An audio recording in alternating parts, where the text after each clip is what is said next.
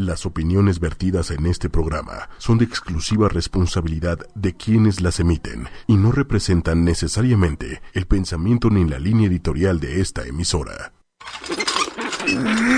En ocho y media rompemos tabús. Hablamos de forma directa, sexo, sexualidad, tabús. Abre tu mente, descubre tu sexualidad, conócete, conoce a tu pareja, disfruta. Sexología, ocho y media, con Carmen. Hablemos de sexo y abramos la mente. Sexología, ocho y media. El consultorio está abierto. Hola, hola, buenas noches. Bienvenidos y bienvenidas sean todos ustedes a este su programa Sexología ocho y media. Yo soy Carmen Morales, sexóloga, tu sexóloga. Hola Alex. Hola Carmen, ¿cómo estás? Muy bien, muchas gracias. Estoy Sí, contento. Se ve, se ve, se ve. se ve. Sí, eh, no había tráfico hoy. Maravillosa, ¿no? No, no es cierto, sí había. No, no había, hoy no había. Oh, estás muy contenta, sí. Qué bueno. Sí hay, no hay, ¿qué importa? Parta el tráfico. Estamos aquí muy contentos en esta fresca. Bueno, afuera está un poco frío ya, ¿no? Sí. Y aquí en la cabina está muy rico el, el clima. Eh, hola Manuelito, ¿cómo estás? Muchas gracias por una, una tarde más juntos. Y bueno, vamos a, vamos a, voy a empezar mandando, enviando el día de hoy saludos, porque normalmente los envío a la mitad o al final corriendo. Hoy, hoy nos escucha gente nueva, eh, algunos alumnos de donde doy clase, nos escuchan por primera vez. Un gran saludo y espero que no sea la primera vez y nos sigan acompañando y compartan el, el programa. Un saludo a toda la gente que nos va escuchando a, camino a su casa. Esperemos que, que se les haga amena esta, esta hora y que no sufran tanto el tráfico que, que hay. Es la hora pico para regresar a sus hogares. Gracias y saludos también a toda esa gente que nos está escuchando en sus hogares, solas, solos, acompañados, eh, en familia. Hoy es un tema familiar. Hoy es un tema eh, para, para papás, para adultos, e incluso para los pequeños pueden escucharnos. No va a haber caricaturas, ¿verdad? Pero, pero es información que, que, se- pueden, eh, temas que, que pueden estar acompañándonos. Y, y si tienen dudas, pues nos pueden escribir a- ya sea viva- vía Twitter, arroba ocho y media oficial o Facebook ocho y media. Incluso nos pueden hacer alguna llamada si tienen alguna duda. Aquí al teléfono de la cabina, que es 55 45 54 64 98. Y también Alex, ¿en dónde? También estamos, estamos en TuneIn Radio y en iTunes. Ahí pueden buscar este Sexología ocho y media. O si nos quieren escuchar en vivo, en ocho y media. Y ahí vamos a aparecer. El programa que está en ese momento es el que aparece. El que suena, pues. Y también en Facebook Live. Estamos, ahorita ya está en, en- en mi muro, lo acabo, lo acabo de compartir y lo está compartiendo. ¿Quién, Alex? Ahorita es ocho y media. ¿Quién lo está compartiendo? Eh, Este- ocho y media está transmitiendo en vivo. Ocho y media, ajá. Eh, si gustan eh, ver también el programa en vivo o si no les dio tiempo, pueden revisarlo en, en cualquier otro momento del, del día. Está ahí ya fijo el, el programa. Este, no, antes de, de empezar el tema, tenemos a Cristian. Bueno, lo vamos a, vamos a esperar a que se conecte. Si es Cristian, ¿verdad? Sí. Cuando se conecte me avisas pasada, para, para abordar. Ahí tenemos una, una duda de un radio escucha que, que es este está ahí aquí como presente en, en- en- en los programas. Y bueno, entonces como re- retomando, el tema de hoy es totalmente familiar. Es hablar de sexualidad sin hablar de sexualidad. Eh, este, es, es un tema que tampoco van a encontrar en cualquier lado. Es un tema realmente que, que hemos creado para, para ustedes a partir de las dudas que, se, que surgen, eh, ya sea eh, eh, Facebook, que me han llegado a través de Facebook, a través de, de gente que me, que me contacta o es gente que nos escucha y, bueno, y nos conocemos. Es una duda ahí constante el, y, y el- la base de todas estas dudas es este el, miedo. El miedo, la duda, la inseguridad es lo que reina o lo que está presente en todo este tipo de dudas. Adiestro o educo, estoy adiestrando o estoy educando a mi hijo en el área sexual. Ese es el tema del día de hoy. Eh, podría sonar eh, así como de qué está hablando. Eh, ¿qué sucede con esa educación sexual que a muchos de nuestros padres, abuelos les dieron? Eh, no había, no se hablaba del tema. Pues yo creo más bien no Es- les dieron, ¿no? no, no se hablaba del tema en muchas ocasiones, entonces se guardaba por ahí en el rincón y surgían a partir de ahí pues mucha información, muchas especulaciones y, y- y- y información que no era real. Eh, viene ahorita un boom de información por parte de, los que se origina en los medios, en libros, en diferentes eh, lugares con diferentes tipos de profesionistas. eh, sexólogos y demás, entonces como que llega mucha información y los papás es de, bueno, ya al creer la gente que tiene la información, eh, puede llevar a cabo, aplicarla. Entonces se cae en el adiestrar. ¿Qué es esto? Es cuando les decimos a nuestros pequeños, porque lo he escuchado no una, no dos, es como una constante en las escuelas, en los talleres, en el consultorio, de en donde mamás, principalmente las mamás les dicen a los, a los niños, hijo, que nadie te toque. No permitas que nadie toque tu cuerpo. Nadie puede tocar tu cuerpo. Y el niño, ah, ok, sí, nadie va a tocar mi cuerpo. ¿Por qué? ¿Quién sabe, no dan una explicación. Es como cuando la mamá le dice a la niña, hija, ponte el suéter. Y la hermanita mayor está por ahí, la niña dice, ¿por qué? Y la otra le contesta, porque mamá tiene frío.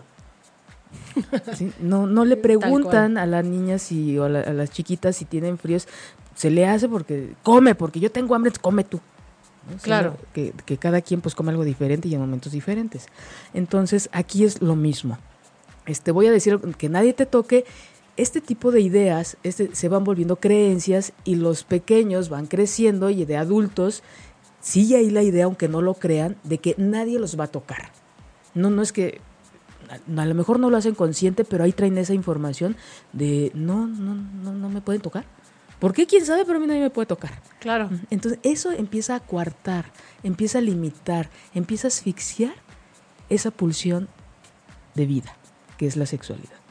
Sí. Entonces ya sí hay que ser específicos y no hay que poner la información tal cual obtenemos nosotros y ponérselas a ellos ahí. No, la información tiene que quedarse de una manera en que él, ella, el, el- el menor, empiece a tener estas herramientas.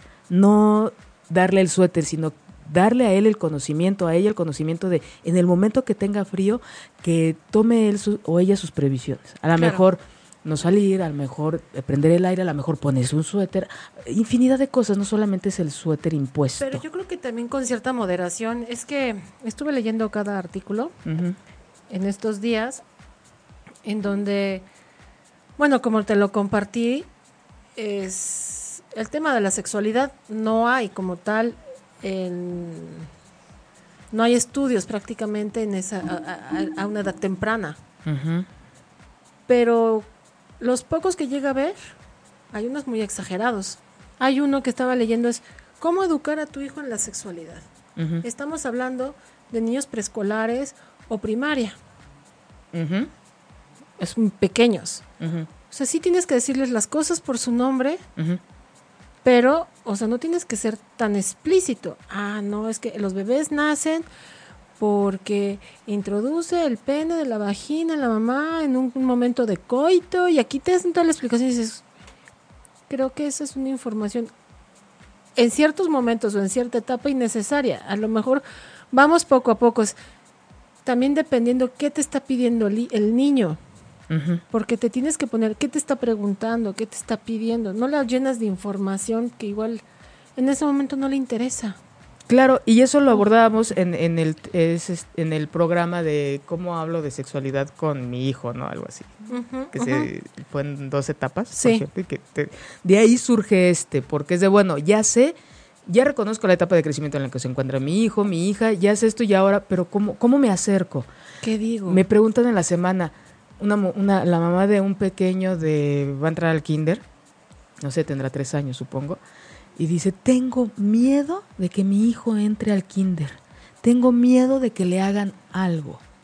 Entonces, si nos vamos y aterrizamos esta pregunta, más que el miedo, el riesgo siempre va a estar, y más ahorita estamos de verdad en una sociedad que, que cada vez está más retorcida, tristemente, cada vez estamos más en riesgo, pero es nosotros no vamos a poder controlar lo de afuera, pero sí qué herramientas le voy a dar a él, qué herramientas le voy a dar a ella y cómo se las voy a dar. Ese es el tema del día de hoy. Ahorita vamos a abordar una pregunta y un comentario más que pregunta que nos, nos está haciendo eh, una de nuestras fieles radioescuchas. Entonces, ese es el tema. ¿Cómo me acerco? ¿Cómo le empiezo a decir? La educación sexual está, de la sexualidad está siempre, a cada momento. Entonces, ¿qué quieren ustedes? ¿Qué han hecho ustedes, papás? ¿Adiestrar o educar? Acercarse a su hijo eh, de esta manera afectiva, en donde nos damos cuenta de que lo que le la información que le está, estoy dando a él, a ella, la está retomando, la está haciendo suya y está generando un cambio. Esto es el aprendizaje dándose que reconociéndolo reconociendo esta información como suya el menor no como algo impuesto ahora se impone pero con más información ¿sí? Es, no es como, no, se ha llegado todavía a ese punto en donde, ¿qué hago? Por eso es el miedo. Porque es, yo sé el riesgo, sí, pero también hay que tener confianza en las herramientas que tú le has dado a tu hijo. Y eso tiene que ver con honestidad, con lealtad, con responsabilidad, compromiso, y eso se da, eso se da en la casa. Eso no se aprende en la escuela, eso, eso se fortalece en la escuela, no se aprende ahí. No se aprende en la calle, no se aprende con el de al lado, no se aprende en terapia.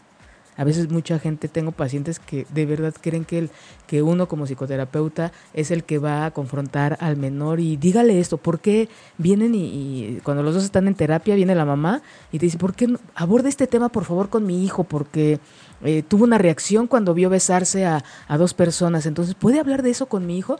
A ver, eso son cosas de la cotidianidad que van a hablar los padres o los madres o el adulto más cercano con el menor, no el psicoterapeuta. Entonces, es que sí me toca, les toca todo lo que tiene que ver con principios, con valores, con, la, con los vínculos, con esta parte afectiva. Eso no se aprende afuera, se aprende en casa. Y se ha olvidado, se ha olvidado en cómo acercarme, en cómo hacerle. Entonces, adiestrar es enseñarle a alguien alguna habilidad. Posiblemente a dominar el balón, posiblemente a, a jugar, posiblemente a cosas que tiene que ver con habilidades no tiene que ver con esta parte del vínculo, con esta parte, con estas partes, con estas, con estos procesos cognitivos. Sí, donde estás dejándolo todo a, lo meramente conductual. No estás considerando en ninguna emoción. Por supuesto. Entonces, ¿ustedes qué quieren, papás, mamás, adultos que nos están escuchando esta tarde, esta tarde noche? Calurosa, ya me dio calor. Ok. okay. Bueno, nos dice Carly Morales dice, hola, saludos. Yo en el momento, en, yo en el momento tuve una duda respecto a una pregunta que me hizo mi hija de 8 años, cuando vio a su papá cosiendo una vulva de tela y nos pregunta, ¿qué es eso? Y le dijimos que era una vulva y no entendía. Y yo le dije, una vagina. Y de ahí la canalicé con una persona experta para que le contestara, ya que no tenía yo no tenía la respuesta en el momento. Entonces, eh, a veces eh, se le da la información como que se tiene a la mano y cuando no les permite me voy a buscar la, herramienta. Sí me parece que se sí tienen la información. Yo creo que sí ya la gente que nos escucha ya tiene mucho más información que, que a diferencia de, otras personas por el por el mínimo eh, que será intento interés de estarnos escuchando o, y seguramente no solamente nos escucha sino también se ha tomado la, la molestia la mayoría de revisar los videos que proponemos en el blog, la información, el material que les, que les compartimos ahí para ellos tener más herramientas y enfrentarlo. A veces no solamente es responder, sino cómo el, con la información, sino cómo le respondo. Recuerda que en el programa de cómo hablo de sexualidad con, con mi hijo, hablábamos de, de que antes de, de, esa pregunta que nos diera, e invitarlos a la reflexión a los menores, ¿no? ¿Tú qué piensas? Ah, pues tenemos libros, entonces una bula es una parte del cuerpo y que tú tienes y que nosotros tenemos y que incluso si una niña de 8 años que todavía se baña con mamá, incluso en el baño le puede explicar, le puede decir en las partes de... Y si estaban haciendo, me imagino que estaban haciendo una, una vulva. yo tengo una, se la voy a traer para, para ser más gráfica. Entonces es, es una parte del cuerpo. Una parte del cuerpo que se encuentra aquí decirles la ubicación y decir tú tienes una y con tus labios mayores, tus labios menores, incluso si la tenían ahí, pues gráficamente explicarle. ¿no? Pero claro que hay mucho miedo, como les decía en un principio, de abordar. Tienen la información, pero no saben cómo decirlas. decirla. Entonces, este, este programa es para eso. ¿Cómo me acerco y cómo empiezo a hablar con él, con ella y quitarme este miedo? ¿Cómo nos vamos a quitar el, el miedo? El conocimiento nos da poder. El conocimiento nos lleva a poder dominar este miedo. Entonces, ya vimos la diferencia de qué es adiestrar y qué es educar. Y hay cuatro habilidades que me gustaría compartirles eh, en cuanto a qué hacen ustedes para, para vincularse, para estar eh, con sus hijos o estar en familia. Eh, una de ellas es la comunicación interpersonal, que tiene que ver con las relaciones sociales. ¿Qué hacen ustedes como papás para enseñarle a sus hijos a relacionarse? Hemos, hemos platicado en otros programas que no, no lo abordamos, Alex, no, no les enseñamos a nuestros hijos a relacionarse. Es, eh, hablamos o tratamos de, este, abordamos ciertas cosas de manera individual, esta información que se le da de solamente me importas tú, no me importa el otro, esta vida tan individual en donde nos perdemos eh, de la existencia de, que hay otras personas, de que eh, nosotros, nuestra conducta puede afectar o beneficiar a alguien más. No estamos dejando a un lado que esta capacidad que tenemos y esta responsabilidad que tenemos de adultos para enseñarles a ellos, a ellas, a relacionarse. Eso tiene que ver mucho con la sexualidad. ¿Por qué? ¿Por qué creen ustedes, papás, por qué creen ustedes, mamás, que, que es importante que enseñemos a nuestros hijos a relacionarse, eh, ya sea en amistad, ya sea en en la escuela, en el trabajo, en la familia, con los primos, con los hermanos. En la casa se gesta la manera de relacionarse posteriormente con una pareja. Estamos socialmente en crisis de relaciones. La mayoría, mucha gente que llega al consultorio es por crisis de cosas básicas como comunicación o pilares importantes en la pareja como es comunicación, el afecto, el solamente me veo yo, el responsable es él. La empatía que ya no hay, ¿no? El, no hacernos responsables de lo que hacemos. Y eso tiene que ver con la sexualidad. En un área, en un área tan vulnerable, de tanto, viene a, a desbordarse esa discapacidad para relacionarnos. Lo que pasa es que consideran, bueno, yo creo que hemos considerado, o se ha considerado, hemos considerado, yo creo, la sexualidad como siempre viéndola desde el lugar de solo es para reproducción, fines reproductivos, solo es una cuestión de erotismo, pero la sexualidad es un es es, es tu todo. Es este una forma, es este, se me fue. El... Sí, de hecho, la sexualidad solamente es es aparte o fuera. Es, parte de nuestro desarrollo, parte de nuestra cotidianidad como el... A partir de ahí te desarrollas. Claro. Nos dice este Luisa Carranza, ¿no es mejor que cuando pregunte se responde con la verdad? Por supuesto, es lo, que estábamos comentando. ¿Qué estás haciendo? Es una vulva, es una parte... Y creo que no quedó conforme la, la menor con la respuesta, es una parte del cuerpo y se le explica qué es. Precisamente con esa verdad y con, con, esta, con un lenguaje claro y concreto, dependiendo la edad. Bueno, eso ya hablamos en un programa ahorita, es como que otra información, pero sí es hablar, del, depende de las habilidades y capacidades que tenga él, ella, concretamente. ¿no? Pero a veces se tiene la información, pero no sabemos cómo decirla. Entonces, eh, hablamos de las relaciones, de, de esta capacidad y de manera de relacionarnos se aprende en casa, no se aprende afuera. Si no lo aprendes ahí, ¿Te acuerdas de un ejemplo que nos ponían en algún momento? Nos, preguntaba un maestro, ¿para qué sirven los hermanos? Los hermanos son el primer ensayo para relacionarnos entre pares. Hay una relación, un vínculo entre mamá, entre papá, abuelos, tíos y vecinos y padrinos y demás. Pero la primer relación entre pares es la de hermanos. Y tiene mucho que ver cómo se llevan entre hermanos para después, porque es el primer ensayo de vida, para posteriormente de ahí relacionarse fuera del núcleo familiar de origen con otras personas, con amigos, en una relación de pareja. Es como el primer ensayo y es muy bonito. ¿Cómo, cómo vas aprendiendo tú entre pares la complicidad, el hacer las cosas en, en, grupo, ya no solo o sola? ¿no? El, el, protegerlos, el que te protejan, el, esta, esta complicidad tan, tan, tan bella en todos los aspectos, ¿no? De, este, quedar bien con los papás o taparse cosas o, y, la intimidad, el secreto, ¿no? La confianza, la honestidad, el respeto, el vínculo. Todo eso es un ensayo del papá de, entre los hermanos. Cuando no hay estos hermanos, nunca falta el primo, aquellos que conviven mucho con, con primos, con incluso amigos, claro. Pero sí es importante que trabajen esta comunicación interpersonal para desarrollar las habilidades y relacionarnos. Y no estamos hablando de una sexualidad en el contexto biológico. La sexualidad, recuerden que tiene que ver con un área biológica, eh, psicológica y social.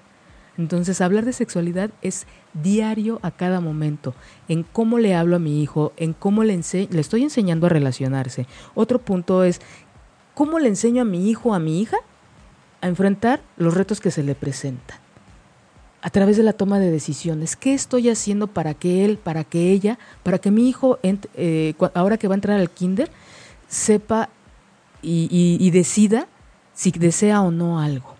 ¿Cómo estoy fomentando eso? ¿Cómo estoy promoviendo esa capacidad en mi hijo? No todos nosotros se lo, se lo vamos a, resolver o a escoger. Son los primeros momentos en el kinder que él como personita individual va a ir buscando ganarse un lugar en ese salón de clases, que pueden ser 5, 10, 15, 20, bueno, hasta 40 niños en un salón. Y tiene que aprender a buscarse su lugar desde lo que él, él o ella considera que son niños, niñas, o sea, desde este, aquí es donde empieza a entrar también este tema de sexualidad yo me reconozco como niño, yo me reconozco como niña, que son las cosas que normalmente hacen los niños, porque ya empiezan, no, es que las niñas juegan con muñecas y los niños, pero esas ya son ideas preconcebidas, o sea, por la familia. Tú ves a los niños chiquitos jugando con muñecas, con carritos, con lo que sea, no importa quiénes son, y ya un poquito más grande se van definiendo en sus juegos. Pero desde ahí entra la este, sexualidad como un vínculo humano no como una cuestión de, meramente reproductiva o biológica, ¿no?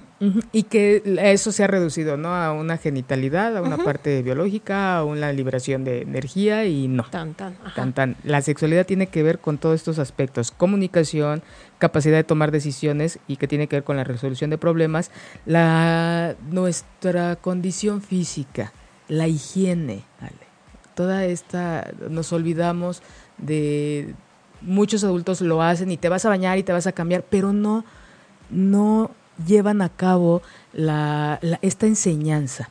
Estas, nosotros la llamamos introyecto, enseñarles para que ellos lo aprendan y se lo den a sí mismo, y sin, las necesidad, sin necesidad de que un adulto esté ahí.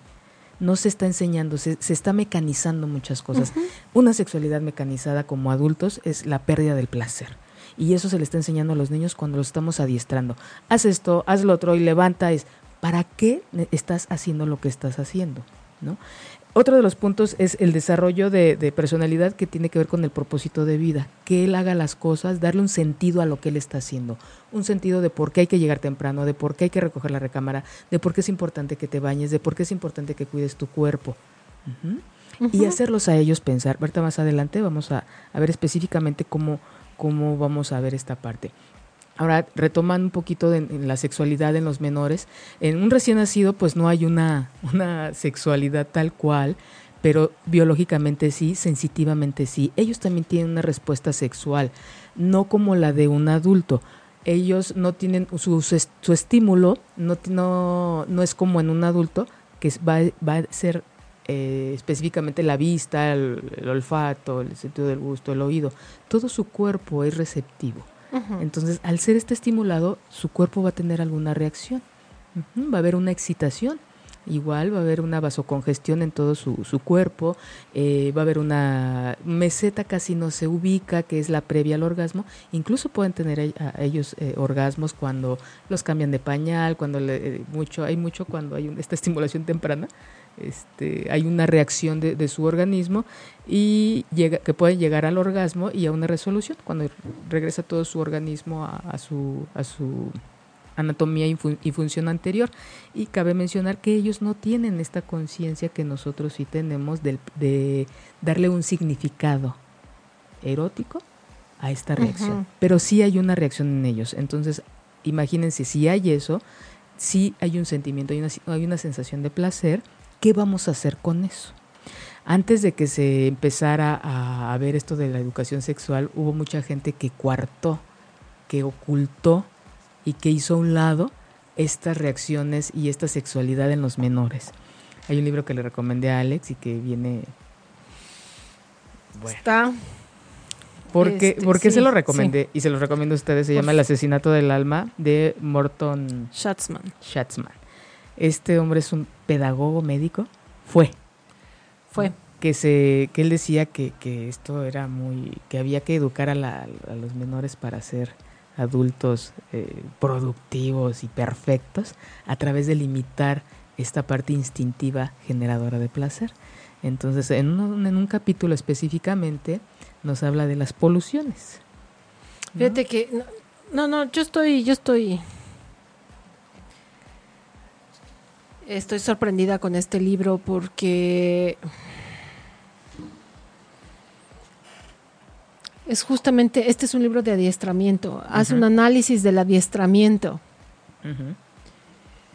De su, su objeto de análisis es un abogado, un juez, que empezó a tener problemas psiquiátricos fuertes. Se supone que era una locura, que estaba loco.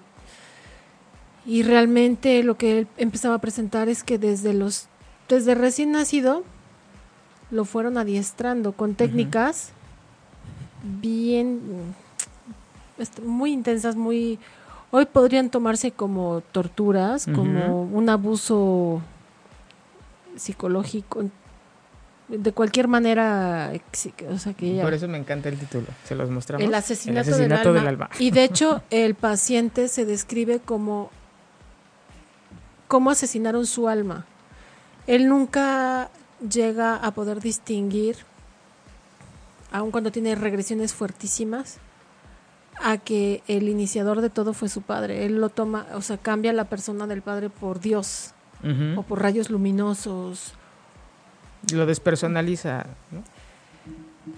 Es impresionante lo que es capaz de hacer para que una persona, para doblegar la voluntad de una persona. Entonces, si para corregirles el dormir era no te puedes dormir más que boca arriba y como y como tablita así y tenían arneses que los mantenían derechos a la cama.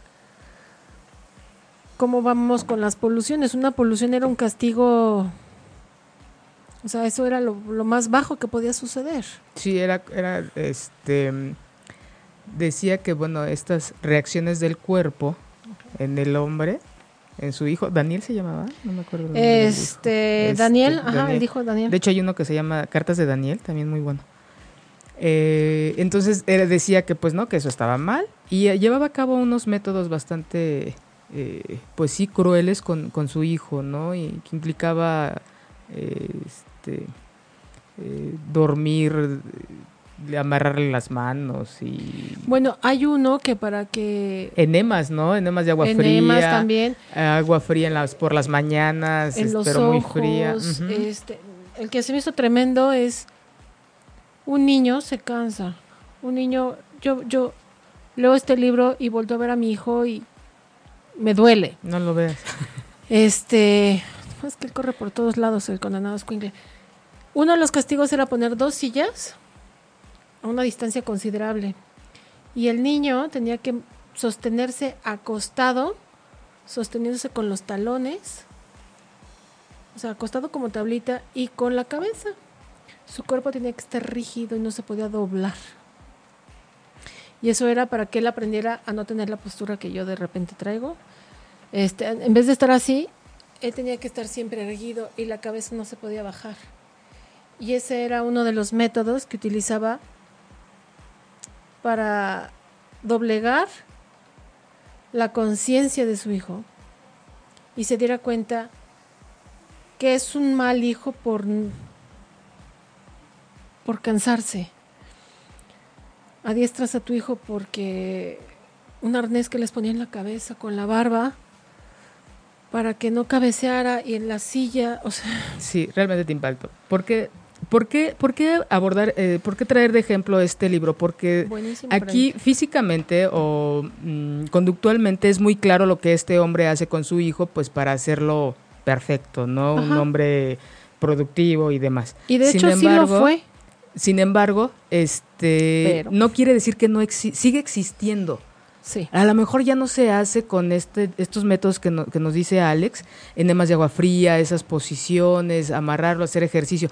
No se hace, pero sí se está haciendo con el pensamiento. El coartar el pensamiento tiene el mis- un, un resultado muy parecido a lo que le sucede a este hombre. Daniel se suicida, termina suicidándose y creo que el hermano también, porque eran dos hermanos. El hermano, exacto. pero este pero es, es les- los, invi- los invito y las invito a que lo lean porque podría parecer muy exagerado pero es lo que estamos haciendo con nuestros hijos cuando no los estamos eh, los invitamos a la reflexión cuando no hay este vínculo cuando no hay esta parte afectiva cuando los estamos dejando crecer y nosotros alejados de ellos con tanta información, nos dice Luisa Carranza, yo creo que los niños hoy en estos momentos son más curiosos y preguntan ellos por lo que les interesa. Por supuesto, esa es la pauta. En cuanto ellos pregunten, entonces nosotros responder. Exacto. No hay un momento, como me preguntaban, en qué, que es una, una pregunta constante, ¿en qué momento, Carmen, me siento a hablar con mi hijo de la primera relación sexual? Es siempre, le o sea, siempre está el tema. La confianza, el respeto, la honestidad, el ver las consecuencias de sus actos. Eso es en, la- en lo cotidiano. Entonces, por supuesto, Luisa, cuando ellos nos preguntan por curiosidad, nosotros responderles. Si no sabemos qué, entonces, eh, lo que hablábamos en el programa este, de- de- en un principio, utilizar otros, eh, me- investigar, preguntarle a gente experta, pero ese es el momento en que nosotros le vamos a responder. En el momento en que, ¿qué es una vulva? Oye, mamá, ¿qué es un pene? O- y ahí hay mucho material que más adelante les voy a, a mostrar. Les traje para compartir cuentos. Hay los cuentos es, es cortitos. Esta información le llega tanto a los niños, adolescentes, adultos de tercera edad y demás a lo más profundo del inconsciente. Porque como se habla de algo de afuera, como una historia muy ajena, todos bajamos la defensa y llegan a lo más profundo. Esta es una de las mejores maneras de enseñar principios, valores y sexualidad a nuestros hijos, a través de los cuentos, a través de actividades, que regresando de la canción que hoy les traigo, vamos a empezar a, a aterrizar. ¿Qué hago para para satisfacer esa curiosidad? ¿Qué hago para estar cerca de mi hijo, de mi hija? ¿Qué hago para que cuando mi hijo o mi hija tenga una duda, tenga una situación de riesgo, sepa, tenga herramientas, disminuya mi miedo y él o ella acudir a, ese, a esa red de apoyo, mamá, papá, abuelo, tío? En un momento regresamos, esperamos que disfruten esta canción. Sexología. Ocho y media. Hablemos de sexo y abramos la mente. Sexología. Ocho y media. Y ya estamos de regreso. Es- a Este es su programa Sexología 8 y media. Estoy nerviosa, estoy tartamudeando. Bueno, el- estamos de regreso para abordar este interesante tema de... Me siento como, mam- como regañando a los papás que nos están Sí. escuchando, No, nalgueando a los como papás. pues, mm, Pero- es como sonando una campana como despierten de ese letargo en donde como papás tenemos un compromiso de formar una persona, de, for- de formar un ser humano que tenga valores y principios y que tenga todas las herramientas posibles para salir adelante en la vida. ¿no? Y perder ese miedo de, de- de papás, de esta cultura no nos ayuda mucho, de papás y mamás sobreprotectores que les queremos eh, este, Resolver. resolver y que si se caen nosotros servirles de colchón. No, esta, ¿para qué nos sirve caer? Sir- Sirve para ver la capacidad que tenemos de levantarnos ¿no? y, y- y fo- y llevar a cabo, fomentar, promover esta capacidad como individuos. Dice Jung, ¿no? Este proceso en que la gente al ir creciendo va a este proceso de individuación tan bello. El que tú te reconozcas, no hay, mm, para mí, hasta el día de hoy, una de las cosas más maravillosas en el ser humano es conocerse. Y no estoy hablando desde mi ego, no, es qué sorprendente es reconocernos. Por eso la invitación a toda esa gente que, adolescentes, gente joven, eh, los invito a que vivan solos, a que de verdad llegue un momento en que salgan de casa de sus papás y vivan solo, solos, vivan solas, sean independientes. Esto de verdad les va a ahorrar mucho dinero y mucho tiempo de terapia. Es una manera de conocerse sin que nadie les diga nada.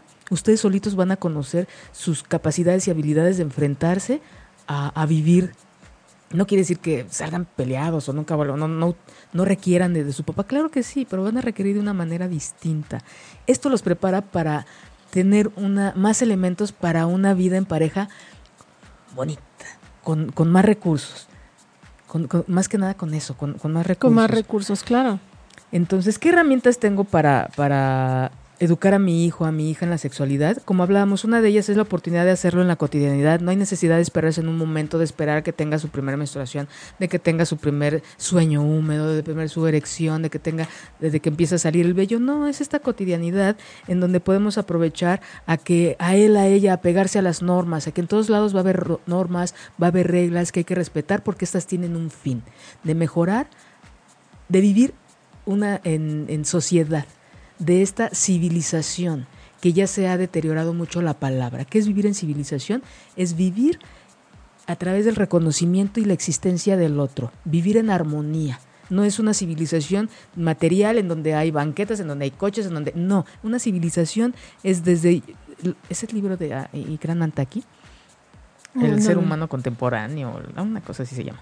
Nos habla muy bonito de lo que es la civilización, del reconocer al otro. No hay un respeto y el respeto se aprende en casa a través del ejemplo. Entonces, si nosotros eh, tenemos esa, procuramos esa parte con nuestros hijos, con nuestras hijas, de verdad le, le estamos facilitando la vida a él, a ella en un futuro y le estamos dando herramientas que sin querer tienen un impacto en su sexualidad como pocas veces. ¿Qué sucede en estas cuando tienen sus relaciones eróticos sexuales sin protección? Uh -huh. Situaciones de riesgo en donde no hay un cuidado del cuerpo. Todo este cuidado del cuerpo tiene que ver con eso. Situaciones de riesgo, situaciones de cuidado, situaciones de prevenir. Me, les, voy, les traje una reflexión que, que no, no, no, puedo dejarla al final del programa porque este, al final del programa es para saludar a los que nos escuchan. Volver a saludar claro. a la gente. Dice, es de un libro de el Tao de, Tao de algo. Mm. Dice, para gobernar las cosas, el mejor consejo es ser sobrio. El ser sobrio equivale a ser previsor. El prever equivale a estar preparado y fortalecido. El estar preparado y fortalecido es ser siempre afortunado. El ser siempre afortunado es poseer una capacidad infinita es una manera hermosa de describir qué es la sobriedad. ¿Cuántas veces eh, esta palabra se escucha o se asocia a alguien que tiene alguna adic adicción, uh -huh. que está en un grupo de autoayuda? Es una palabra que, que, es, que es importante aplicarla en nuestro diario vivir, prever. El, el, mexicano tenemos, un, tenemos unas cosas tan hermosas, pero también tenemos unas creencias y costumbres que son poco, de poco crecimiento, que nos llevan a, a lejos de crecer a, a, entorpecer este camino por la, este paso por la vida. El prever esta información que, que damos aquí, la educación sexual tiene que ver con prever. Vamos a motivar a ese hijo, vamos a motivar a esa hija. ¿Qué te imaginas si metes el dedo ahí? Claro. ¿Qué te imaginas que va a pasar? ¿Qué te imaginas que pasa si no te bañas en tres días? ¿Qué, te imaginas tú que puede pasar? Vamos, estamos en esos ejercicios de preguntarles, les estamos eh, motivando esta capacidad de pensamiento a futuro, de reflexionar, de, prever, de, de, ver que hay pueden pasar cosas propositivas o destructivas, o no muy propositivas, al llevar a cabo una acción. Nosotros le enseñamos eso a nuestros menores y de verdad es tenerle herramientas para un futuro. ¿Cuánta gente hay que no le importa lo que pase? Ay, pues a ver qué pasa. No, sí sí importa. Importa mucho, porque está de por medio tú.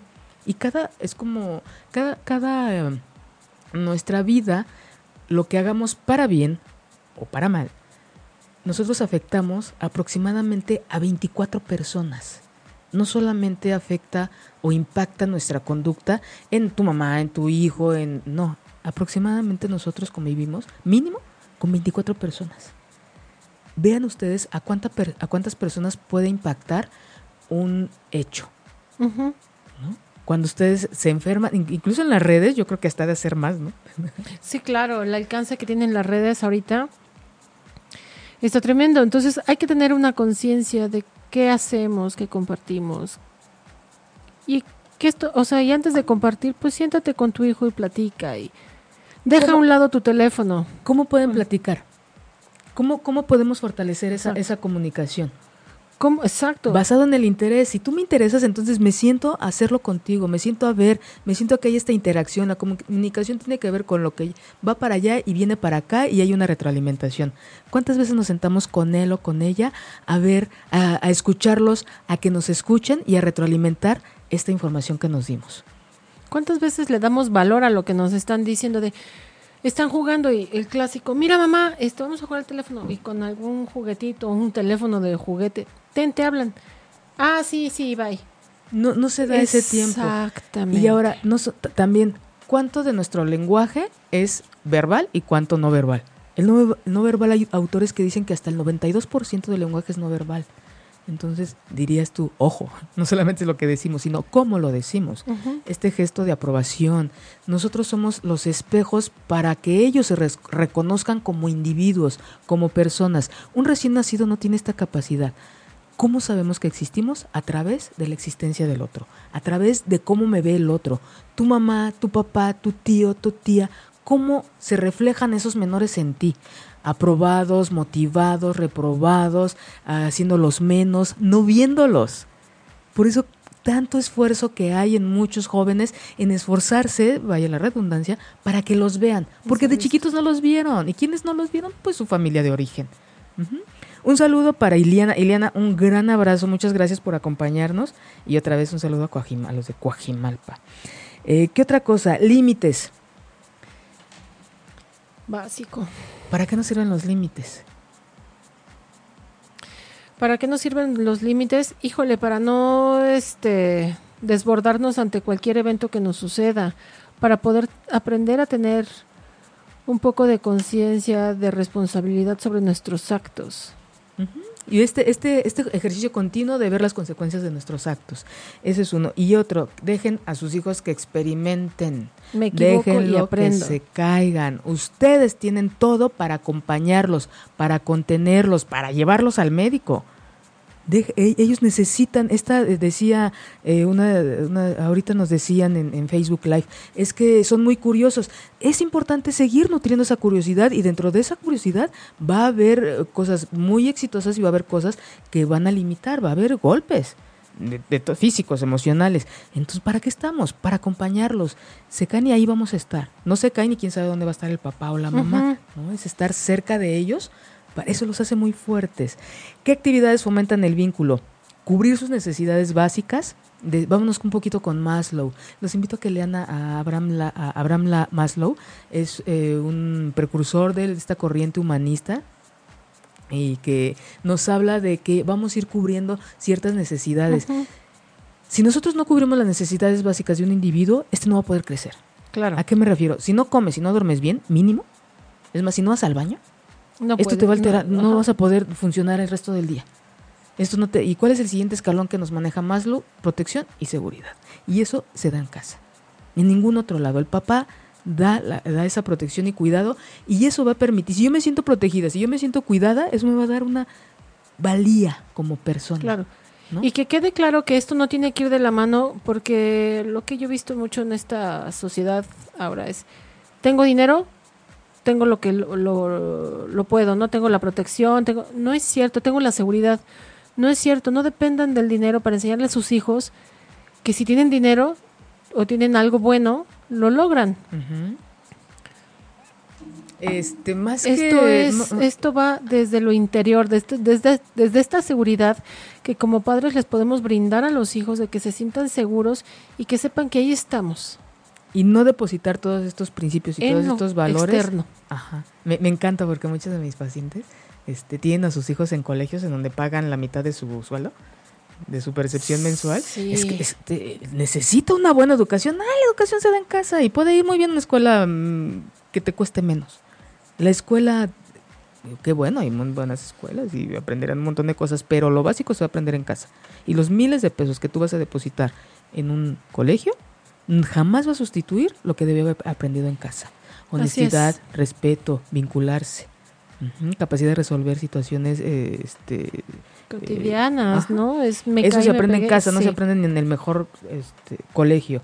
Un saludo a Petaluma, Estados Unidos, quién sabe, por allá. Saludos y abrazos. Em, ¿Cómo puedo entonces fomentar este vínculo? Eh, hay algo que me gusta mucho y que mucha gente ha dejado a un lado. Metan a sus hijos a hacer alguna actividad ya sea individual, pero es muy bonito y es muy productivo actividades en grupo. El fútbol americano es uno de los ejercicios más completos que en donde el chavo, el chavo, la chava, los niños pueden aprender. Está basado en principios, en valores y en trabajo en equipo. Eh, si uno, si todos trabajan y, les, y hacen, como dice Platón, si cada quien hace lo que le toca, no habría problemas, ¿no? Cada quien tiene una función, cuando alguien no puede, entonces va a impactar en todo el, equipo. Entonces esta filosofía del fútbol americano nutre un montón y fortalece los valores que previamente aprendieron en, en- en casa los, los menores. No es de que, ay, lo voy a meter ahí para que aprenda todo. No, eso va a fortalecer lo que tú como mamá, como papá, como adulto responsable de un menor, enseñaste en casa y lo enseñas diario. Sean congruentes. Enseñen con... Sí. Es de, si hay un límite aquí, yo también lo voy a respetar, porque entonces estamos perdiendo credibilidad ante los menores. Claro que ellos piensan, por supuesto, y... y- ¿Sabes qué? Es lo que yo cuestiona. lo que yo veo mucho es es que son niños, son niños, no tontos. No porque sean niños no crees que no se dan cuenta de lo que hacemos. O sea, como adultos, como padres, la palabra educa, pero el ejemplo arrasa. Si tú quieres que tu hijo sea alguien empático, alguien que ayude a su prójimo, pero que también primero se vea, porque si no se ve primero y no se ayuda primero, está bien complicado que ande dando su playera a todo mundo si él no tiene, ¿no? Por decirlo de alguna manera. Entonces, pues empecemos, como dices, en casa, empecemos a ver dónde ayudamos, dónde, cómo podemos hacer, eh, educar con el ejemplo. Y esta, esta, bueno, es- retomando esto que dices, esta interacción, ¿no? En casa todos tenemos una, una participación, desde mm, más de dos, tres, cuatro, cada quien es importante que se tenga una, una participación en, el, en la organización familiar. Cuando se tiene esto, de verdad es más fácil afuera, porque es como, ya lo aprendiste, que en donde estés tú participas y con, por un fin en común. Eso mismo vas a hacer allá afuera y te lo va a fortalecer la actividad que hagas. La idea, lo, lo ideal sería que tú practicaras con tu hijo, pero si no lo quieres practicar, pues bueno, mínimo de porrista. ¿no? Claro. Acompañarlo, llevarlo. Claro. Estas, estas actividades eh, que él o que ella pueden decidir, porque tampoco son impuestas, cuántos papás, mamás llevan al niño, porque todos hemos jugado fútbol, tú también vas a jugar fútbol y el niño lo que menos quiere es fútbol, ¿no? Entonces es también tomar en cuenta cuáles son estos deseos de ellos, de ellas, y hacer actividades. Esto fortalece mucho el vínculo-. Y los hermosos cuentos. Los cuentos es algo maravilloso y les traigo algunos, no se los voy a relatar por supuesto, pero sí los, voy a compartir. También van a estar en el blog, por si no tienen en dónde apuntar en estos momentos, va, va a estar en el blog toda esta información de sugerencias para cuentos. Y estos están en internet, no necesitan comprar ninguno. Hay uno que se llama el árbol, el árbol de la sinceridad, donde los principales valores es la sinceridad y la honestidad. Eh, hay otros en donde el joven cumplidor es un cuento muy bonito y ahí les va manejando de qué edad a qué edad. Hay unos que pueden ser desde los 3, desde los 8 años, de mm, qué valores se manejan. Aquí en este se maneja ayuda, honestidad, amabilidad. Hay este cuento, los, si no pueden, bueno, los, creo que están todos juntos. Hay uno que se llama No le cuentes cuentos. Este es un, un cuento en donde te va platicando las etapas de cómo van haciendo los, se van haciendo los, este, los fetos y, y nacen. Son cuentos muy cortos y que primero se lo puedes tú platicar a- eh, o leer a tu hijo, lo pueden leer juntos. Son de cinco o seis renglones, muy pequeños, porque luego los niños se aburren. Y al final viene la información más detallada para que el adulto tenga las herramientas y pueda contarle ese cuento de cinco o seis renglones a su hijo. Está Y si, le- y si surge alguna duda, el papá va a tener las herramientas para contestarle. Es, es- me parece una dinámica muy, este, muy, muy bonita, ¿no? En contarle en chiquito a los, a los chavos y, en- y una explicación más amplia a los, a los mayores. Este de Mamá puso un huevo. Evidentemente es una española la autora. y es de cómo, cómo se hacen los niños. Una manera muy clara, muy concreta, sin meterse a más. Decía ahorita una, saludos Montserrat, decía una chica ahorita de, nuestro Facebook Live, ¿no? Es que son muy curiosos, pues sí. Entonces, ante esa curiosidad vamos a responder de manera directa y concreta y estos cuentos nos ayudan a abordar esos temas. Eh, cuentos para educar en familia. Este también nos marca ahí la edad, nos marca ahí eh, la, qué valores se, se van a, trabajar. Y esta es una manera muy sencilla, muy dinámica que podemos hacer diario. Eh, es muy bonito leer antes de dormir porque esa información se queda ahí como en el en la antesala del, de un sueño profundo, del inconsciente, entonces es más fácil. De hecho, una de las técnicas para aprender es leer antes de dormir, porque entonces va a quedar ahí la información, la vas a digerir, y el otro día en la mañana lo más seguro es que te acuerdes de lo que leíste antes de dormir. Digo, no lean ya cuando están más dormidos que despiertos, sino todavía conscientes, fresquecitos, antes de, de, ya eh, inducir a un sueño profundo. Entonces, esta no solamente es como como una costumbre, de, sino tiene una finalidad de leerles antes de dormir. Los va a acercar a sus hijos. La voz, la voz es una, una herramienta tan poderosa que nos hace llegar. Imagínense leerle a tu hijo ya en la tranquilidad de esos cinco minutos, ni siquiera son los 20 minutos que socialmente están establecidos para leer y nos están pues vendiendo. muy cortito. Es muy chiquito y, y les vamos fomentando esta capacidad de lectura. Esa es una gran herramienta es invaluable el heredarles a nuestros hijos el hábito de la lectura. Eh, dice cuentos para niños de 10 a 12 años. Gaby Aguirre, aquí te, en, el blog vienen ahí, este, este de cuentos para educar en familia es para chicos de entre 6 y 12 años. El de En la barriga de papá es para niños a partir de 5 años. En el blog viene ahí y con que pongan el nombre de un cuento, los va a mandar a una página en donde van a, encontrar más de 50 cuentos para diferentes edades y muy cortitos. Entonces, ese y hay otro que, gracias Carla por enviarme la fotografía, no recuerdo ahorita el nombre, este, libros que hablen de aceptación. Y para abordar temas de la sexualidad en la infancia, este ya sería información para los papás. Ah, también viene en el blog la educación sexual en la primera infancia. Pónganlo así en, su servidor y los va a llevar. Es una guía para madres, padres y profesores para abordar temas de sexualidad. y otro, la educación sexual para niños y niñas entre 6 y 12 años. Estos dos últimos son eh, información de la sexualidad biológica específicamente todos los cuentos es para tener esta, este acercamiento, para, que, de, para, fortalecer, promover estos valores. Y gracias. El libro que se llama Orejas de Mariposa es un libro bellísimo, bellísimo. Es muy, a mí me costó mucho trabajo encontrarlo, pero nos habla de cómo una niña eh, tiene la capacidad de transformar. Es una niña que tiene unas orejas muy grandes y le hacen burla de sus orejas, del cabello, de sus calcetas, de su forma de vestir. Y ella tiene, les responde de una manera tan hermosa a sus compañeros de sí, tengo este cabello por tal, tal motivo, ¿no? Tengo estas orejas y estas orejas se parecen a las orejas de mariposa. Entonces es esa capacidad que todos tenemos de transformar lo, lo, diferente aparentemente, lo que otros nos señalan, lejos de tener una actitud defensiva o, una actitud en donde pues se nos se nos las de, vulnerabilidad. Este cuento nos habla de eso, de aceptación y de cómo puedo transformar alguna situación de, ofensiva en, algo de crecimiento, incluso de risa. Ojalá puedan conseguir este libro. Se llama Orejas de Mariposa. Muy bello. Y a lo largo de, bueno, va, a haber otro programa en donde vamos a hablar de más material para que ustedes, mamás, ustedes, papás, ustedes, adultos, maestros, tengan a la mano y puedan ustedes acercarse a sus chicos, a sus chicas, a sus menores. No les insisto, no hay necesidad de que tomen un diplomado en educación sexual, no. Dense el tiempo para hablar con, para estar con ustedes, para hablar con sus hijos. Y fue un verdadero placer haber estado con ustedes esta noche.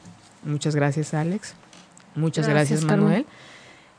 ¿Qué más? Allá. Ah, un saludo. ¿A quién? Ya todos ya saludamos hoy. Nos la pasamos saludando a todos los a toda la gente que nos escuchó a lo largo del programa. Y espero que esa gente que va manejando, espero que llegue con bien. Aquellos que están en familia, disfrutan a su familia. Y aquellos que están solos o solas, reciban un beso. Nos vemos dentro de ocho días. Quédense con Patti Cervantes.